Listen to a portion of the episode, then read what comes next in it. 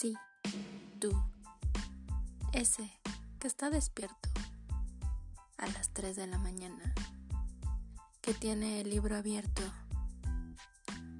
ese que está con la pantalla del celular prendido, a ti, a ti te estamos buscando para que formes parte del club de insomnia. Semana tras semana platicaremos sobre el libro La elegancia del erizo.